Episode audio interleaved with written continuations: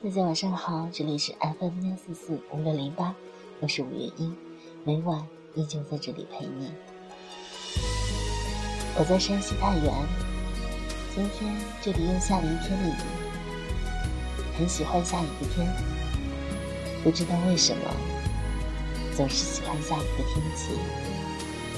可是有些小尴尬，就是出门总是忘记带伞。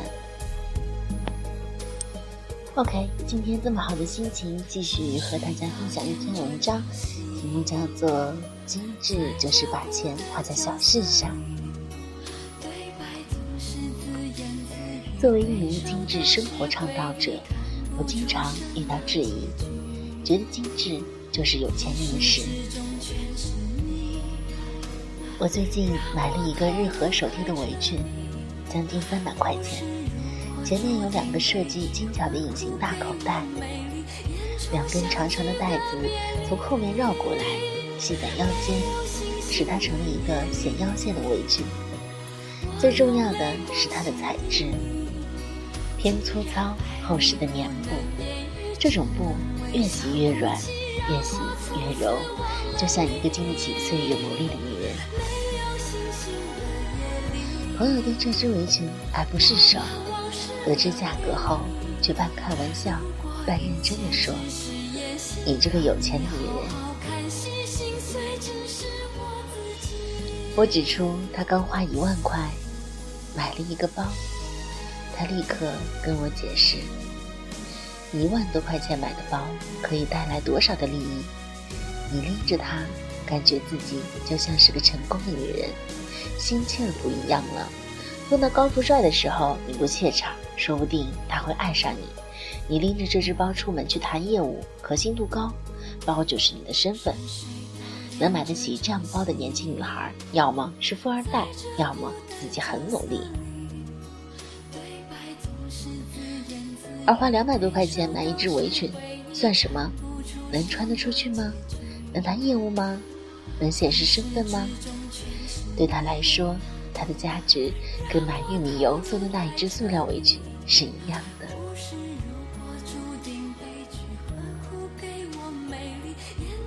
所以，能花一万多块钱买包的不一定是富人，肯花三百块钱买围裙的就是有钱人。这是他给的结论。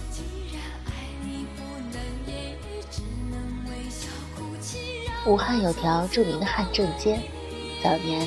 在这条街上做批发的人，随便一块砖头砸下来，就能砸中一个资产千万的人。我曾经去汉正街的一个大款朋友家吃饭，他们家用的盘子都是不锈钢的，理由是耐用，不怕摔，不沾油，好洗，当然价格也相对便宜。然而，无论是绿的丝瓜还是红的虾球，装进这样的盘子，都是食堂菜的模样。朋友知道我对器皿挑剔，悄悄说：“我家算好的，我们对门那家用的碗盘没一个是圆的，都是在瓷器批发市场买的残次品。他家比我家还有钱呢。我们是有钱。”但你有时间，这就是区别。追求精致生活的人，总会给自己找到很多理由。同样，生活的不够精致的人，也会给自己找理由。有人说我钱不够，有人说我时间不够，然而在我看来，他们什么都有。只是对于美疏离的太久，对于生活关注的太少，他们的梦想已经超越了能力，精致却远远配不上收入。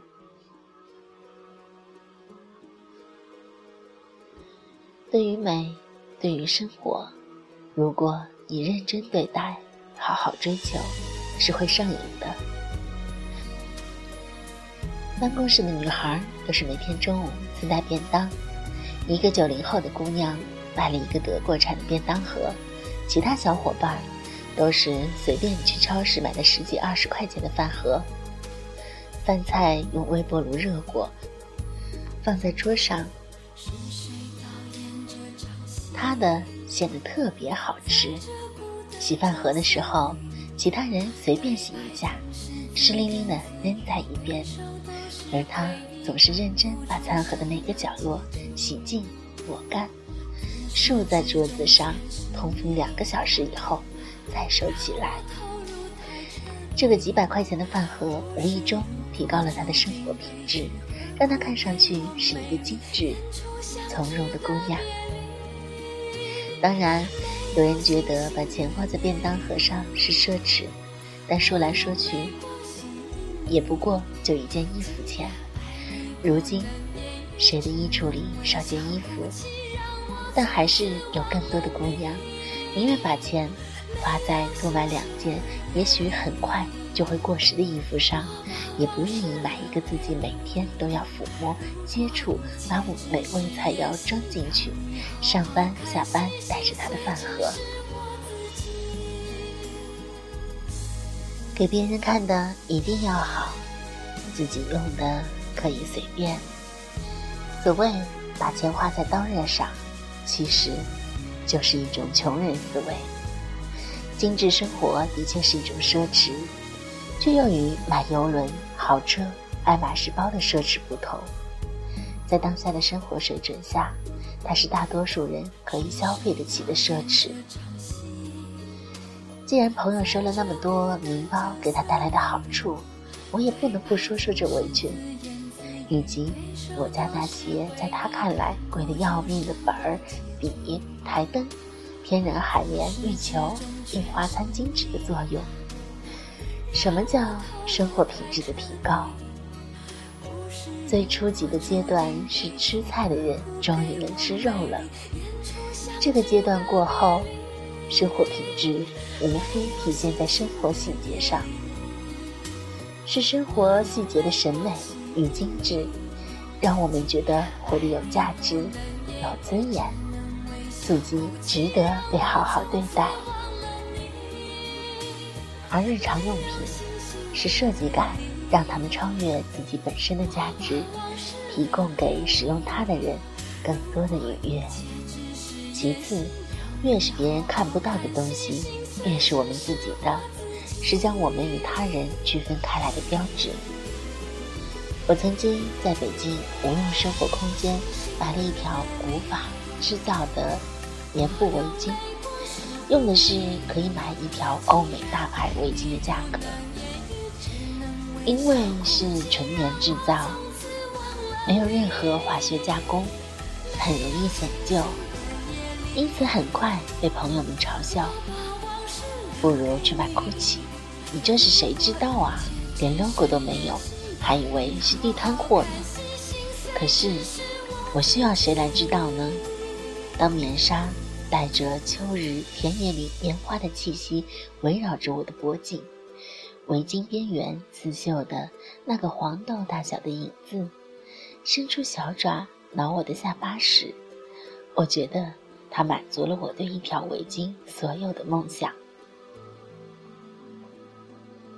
两年前我买了它，两年后经过水洗、日晒，它变得更白。更软。我想要的围巾是可以泡在清水里，挂在阳光下的，而不是送去干洗店，套在塑料袋里。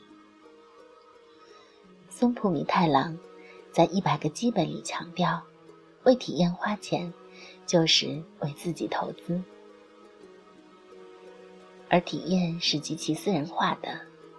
如果说一个价值几万元的包，是为了加深公众对你的印象，一本几百块钱的手账，则是为了加深你对生活的认识。